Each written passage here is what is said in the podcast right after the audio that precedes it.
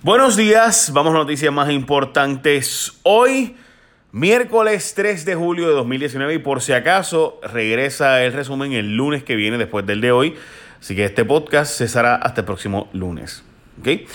Dicho sea de paso, vamos a noticias importantes como les decía. Se entorcha el rabo de la puerca en la mira del FBI Corrección, recuerden que habíamos hablado de la compra de 85 millones más caro de la comida para los presos y que había comida hasta para vegetarianos en las cárceles y dietas especiales y demás. Bueno, pues resulta que el FBI está investigando posibles irregularidades en la adjudicación y posterior revisión de un contrato por 300 millones de pesos. La información que ha llegado a nosotros es que esto estaba todo cool y que eh, se había dado una empresa, pero de repente cuando se le había dado ya toda una empresa y que se yo, vinieron y dijeron, espérate, espérate, pero es que esa empresa era la que estaba de... No, no, no, no. Y lo cambiaron los muñequitos y se la dieron a otra empresa por 85 millones más caro. Eso es lo que presuntamente está bajo investigación y bajo lupa federal.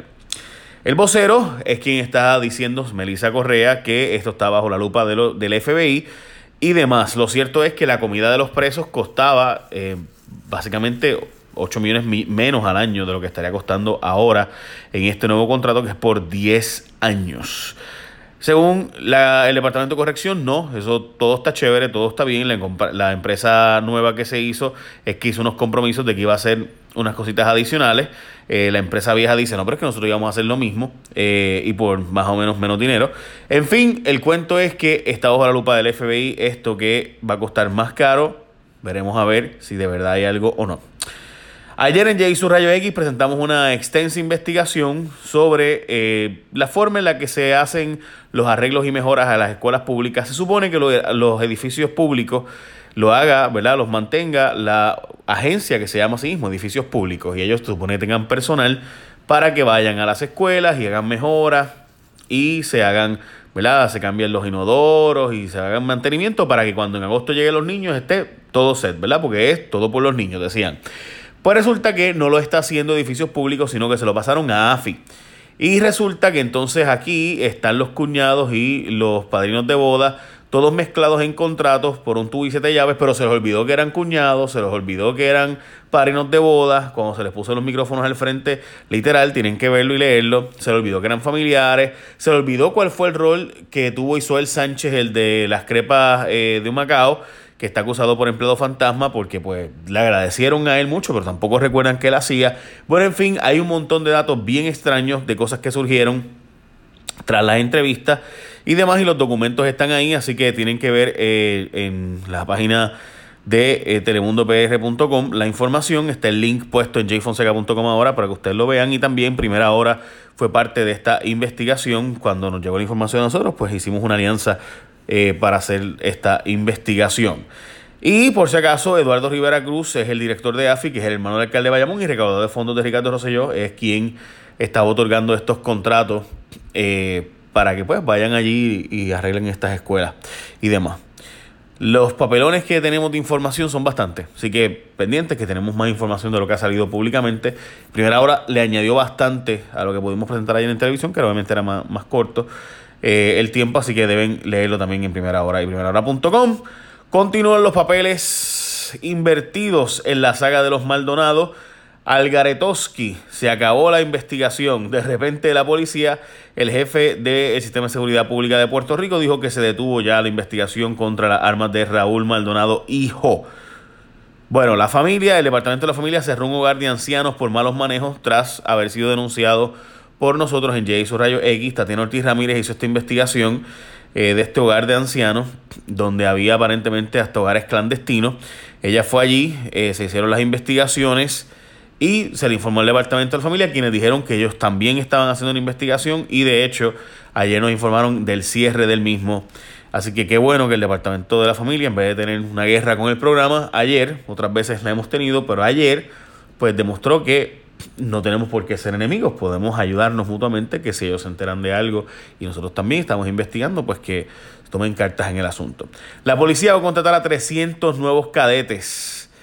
Chequense esto, gente. Ayer un amigo me contaba que estuvo haciendo gestiones para conseguir a la policía tras haber eh, habido una persona que había sido arrollada y estuvo 30 minutos en espera y nunca llegó una patrulla. Llegó una ambulancia y se llevó, o sea, pero la patrulla de algo criminal nunca llegó. Ayer, igualmente, una familia de Isabela me contacta para decirme que estaban viendo cuando robaron en, eh, en una, ¿verdad? Había un sujeto rompiendo, había un cumpleaños en esta casa, estaban rompiendo, había un sujeto rompiendo cristales de carro de los que estaban, ¿verdad? Celebrando cumpleaños para robar las pertenencias de la gente. Eh, dentro de los carros, ¿verdad? Entonces llaman a la policía y le dicen, no, no tenemos gente disponible. Así que el sujeto siguió rompiendo cristales hasta que, pues, ya ustedes saben lo que pasó. Nunca llegó la policía.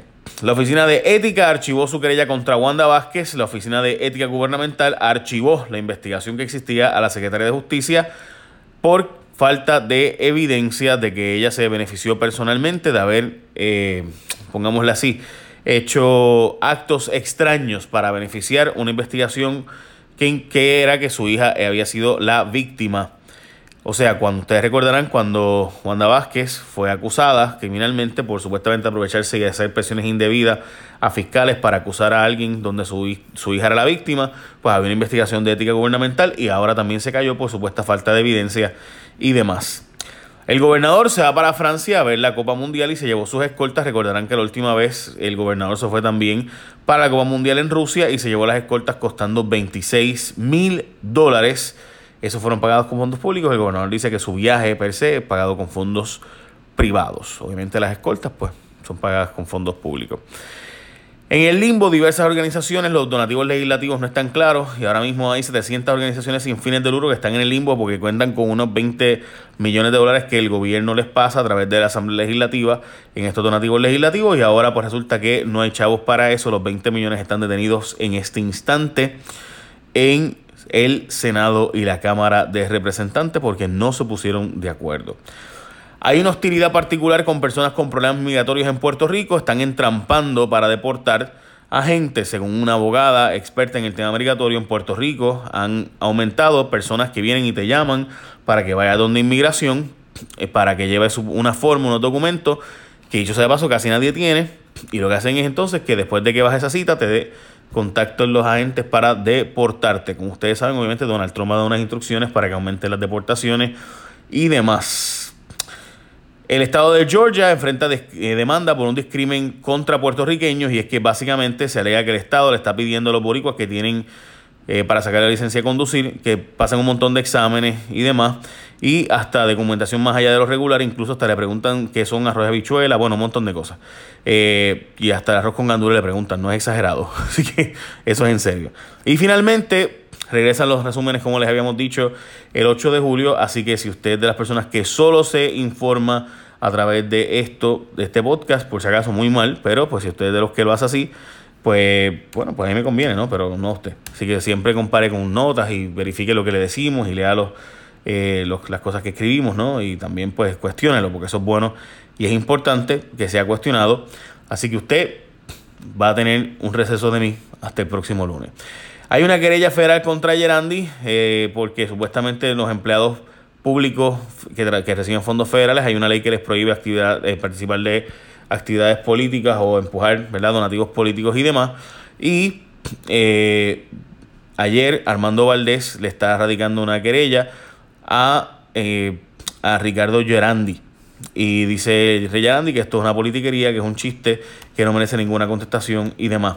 El primer circuito de Boston dijo que eh, va a seguir la Junta de Supervisión Fiscal a cargo de Puerto Rico mientras ocurre el proceso entre el Tribunal Supremo de los Estados Unidos que en octubre 15 verá el caso de la Junta de Control Fiscal sobre Puerto Rico y si tienen autoridad y poder y control sobre la isla y si se puede tener autoridad, poder y control sobre la isla una junta, aunque no haya sido nombrado de la forma en la que se nombró, y si le aplica a Puerto Rico las cláusulas que de la Constitución de los Estados Unidos que se han interpretado hasta ahora que no le aplicaban a Puerto Rico necesariamente, como la cláusula de nombramientos y otras cosas. Básicamente eso es. Yo diría que son noticias más importantes del día. Hay una noticia sobre el proyecto de transparencia que básicamente una forma de evitar que llegue la información a la prensa, pero pues de eso hablaremos después porque requiere una explicación eh, e indagaciones adicionales. Gracias gente por seguirme, como saben, por favor, pásenle esto a otras personas para que más gente diga, mira, suscríbete al podcast de Llegue, te resumes noticias más importantes en bien, bien poquito tiempo. Sí, gracias, lo aprecio mucho. Y si le dice a gente que se suscriba a través de, ¿verdad? Seguirme por eh, Facebook, y que vayan a Messenger y me escriban un inbox diciendo que quieren ser parte a Jay Fonseca, ¿verdad? Van a la página de fanpage y escriben un inbox diciendo, mira, que yo soy parte de, de los que le llegan las noticias de Jay en las mañanas, pues también. Y al podcast, en cualquier aplicación de podcast, Stitcher, etcétera, eh, Spotify, Pandora, la que sea que tú recibes podcast, iTunes, iTunes no, eh, iRadio, o la que sea, pues tú ahí sigues y te van a llegar también. Anchor, etcétera. Gracias, gente. Bendición. Bye. Que la pasen bien. Un fin de semana de la independencia de los United States of America. Bye.